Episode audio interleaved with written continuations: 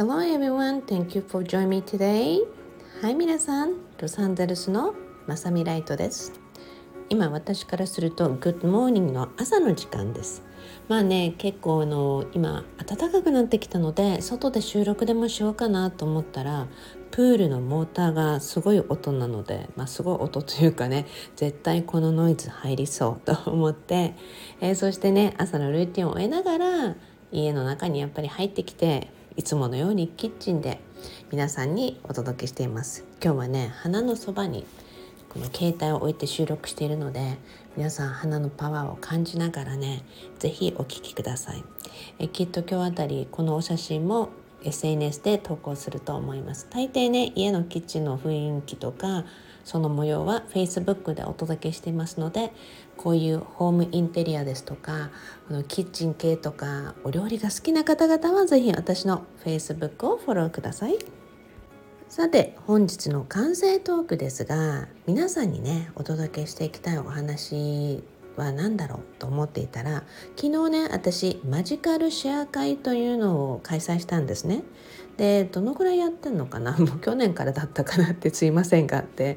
えー、私ね毎月1回、まあ、できる限りと言いながら先月はできなかったんですけれどもで私イベントをやっていたりプライベートコンサルをやっていたりっていろいろなね環境とか状況の方がいらっしゃると思うので月に1回は皆さんのね声をボランティアで聞くようなそんな時間をね作ってあげたいと思い開催始めたマジカルシェア会なんですね。え皆さんの小さなミラクル感動したことをね是非シェアしてくださいっていうことで、まあ、毎回皆さんにあの皆さんの声を聞くようにね心がけているものなんですがよくプライベートコンサルとかおいくらですか？っていう時にまあ企業とかねそういう人たちであれば、まあ、この金額を払っても OK だよなっていうところを、まあ、一般ではちょっと考えさせてくださいっていうのはね時々やっぱりある人もねいるのであのいろんな人に、まあ、こういう1時間とかねお時間作ってあげたいっていう私の気持ちから開催してるものなんですがでもね結構皆さんと雑談とかなんやかんやしながらねライブで聞いてる方々はねあの結構2時間ぐらいご一緒してるんですね。でいつもスタッフが「まさみさん2時間もお話しするとあの疲れると思うので」って気を使ってくれる割にはあの私もずっと残りつつでそして終わった後にどっとなんか、まあ、あの一息つきたいみたいになっていくんですけどもまあねでもねすごく皆さんの声を聞いて皆さんの声というか皆さんのストーリーを聞いてねすごく感動したりみんなで泣いたりとかあこんな風に皆さん人生を生きてるんだなと思うとねもうあの本当にこういった収録ラジオとかもどんどん活用してくださいねって皆さんにお届けしている模様とかいろんな話をねなんか思い描いたりとか、まあ、いろんなことを考えました。そこでね今日の朝、まあ、私がものすごく尊敬してるダンさんっていう男性がいてね毎週土曜日の朝に、えの彼のあのパーソナルシェアみたいなライブがあるんですけども今日のゲストさんがね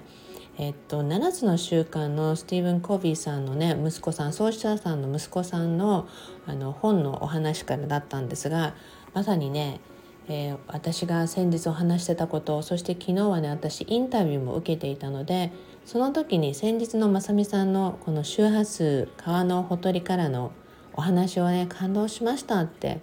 そのことについてね少しもう少し聞きたいんですっていうお話のねエピソードの内容もお届けしたんですが、まあ、夏ぐらいに皆さんにお届けになるようなんでちょっと楽しみにしていてくださいね。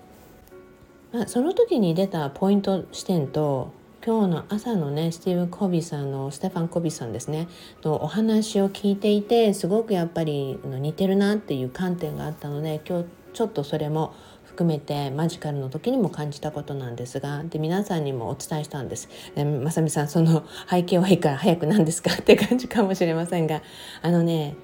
小さなことをねやっぱりインプレッシブ小さなことに感動するとかそういうことをね増やしてくださいっていうことを言ってました。今日のステファンさんの分ねやっぱり世界中でねいろんな大企業の方々にご指導していたり本当に大きなすごいあの講習会とかセミナーを開催しているスピーカーさんなのでああ同じことを言ってくださってるって思うとねすごく私もまさに宇宙がね持ってきたようなサードバリデーションっていうね認証っていうとこかなってすごく思いました。まあ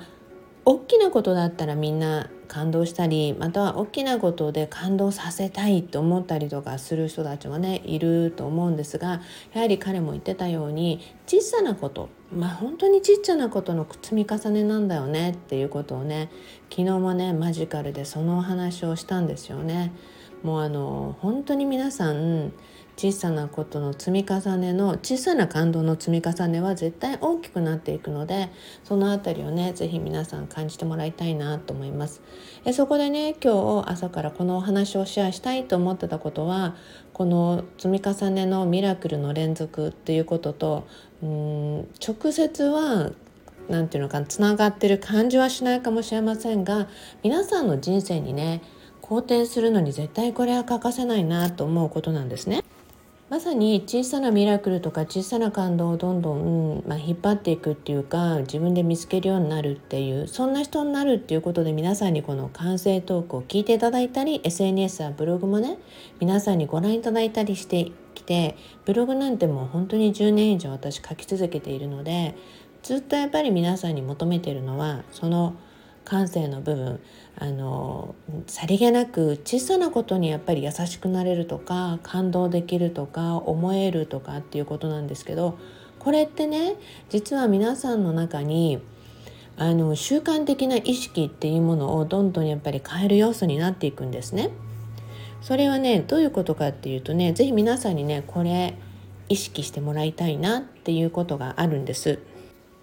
まあねシェアとかも皆さんにミラクルのお話っていうことでねあのお願いをしていたり募集をしたりするんですけどもやはりね皆さんどうですか？大変だっていうことを PR することを慣れてる人ってすごい私もねこの何十年も直感コンサルティングをやっていて結構いらっしゃるんですね。もう大変なことを皆さんに伝えることが美徳って思ってるのかなっていうぐらいまあでもね人生本当に大変なこといっぱいあると思うんですね。でもねすごく大変なことを何て言うのかなご本人たちは美徳っていうふうに感じてはいないんですよもちろん大変な中だから大変なんだよねってでも大変な中にこそどうやったらそこから一つの光を見つけ出すかっていうことなんですよ。でも大変大変っていうふうに言ってるとねどういうトラップになるかっていうとやっぱりね求めているものは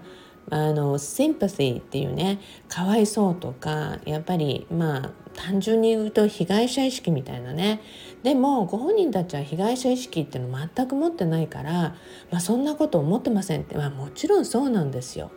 ね、でもねある一つのエピソードをご案内していくんですが、ね、あの以前にもこの方もね、え、実際にブログでも書いてくださっていてであの実際にすごくいろんな悩みがあったりとかしてで病気がねあのしてた時にものすごくあのある視点の切り替えっていうのを私お伝えしていったらなかなかそれがうまくいかなくてでやはりねそうするとね病気の治療とか栄養とかいろんなものを取るんだけども全く何も吸収されずになかなか改善が見られないんですね。でそうするとねパターンを見てると居心地のいいところを探してるっていうか居心地のいいところをずっと見てるのがすごくわかるんですね。ですごくいい方だし優しい方だしもうねどんなことをしても治ってもらいたいって思ってる時にねやっぱりご本人の心の奥っていうのがとっても大切になってくるんですね。でもうあの一刻を争うまあねがんだったのでその方もねやっぱり一刻を争うっていうことがあるわけですよ。1分1秒がねいかに貴重かってその改善に向けてもしくは体を大切にすることに向けてねでそうするとね本当にいろんな人が「大変ですね大変ですね」っていうことをやっぱり言うんですよね。であのそこでね本当に話の内容の切り替え方一つなんだよっていうことを言ったんですね。でみんながすごく心配してくれてるみんなが思ってくれてる嬉しいよねってでもねであのそこにねやっぱりかわいそうに思うことだけをあなたはいつも波動で求めてるのって。そうするとねかわいそうな自分を作っていくんだよって。でその時にすごくねハッとしてくれたんですね。もちろんもっといろんなお話をねあのした中で皆さんにねこの一言だけかわいそうっていう部分を出しましたがいかに自分が大変かっていうものをねこの方だけではなくいろんな場仕事の場とか人生の苦難とかお金の面とかいろんな時にねいろんな方々とお話しする時に私よくこのこと言ってるんですね。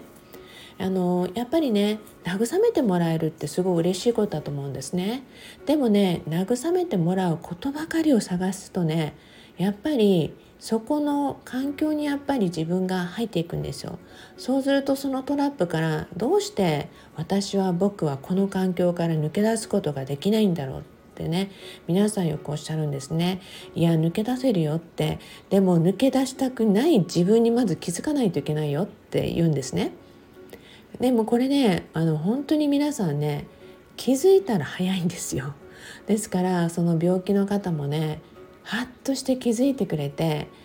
その時からもう一瞬にして本当に変わって体にやっぱり変化が起きるんですよね。そうしてねどんどん元気になっていったんです。だからあなたが目指すのは大変ねあのかわいそうねとかそういうのじゃなくてほら私こんなに元気になったよってその時にみんなから返ってくる波動とか言葉とかエネルギーっていうものと大変ですね大変ですねっていう言葉を聞いてる時のエネルギーの違いを想像してみてって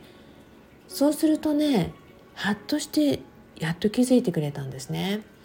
でこれはね本当に皆さんいろんな場であると思うんですもちろんね前向きな人たちもいっぱいいます前向きだからポジティブな言葉をよく使ってるから根底からそうかっていうと根底の中でね、まあ、隠れた自分の思いとか意識っていうのがあるんですよね。でそこでね、まあ、そんな話になっていくとまた「まさみさん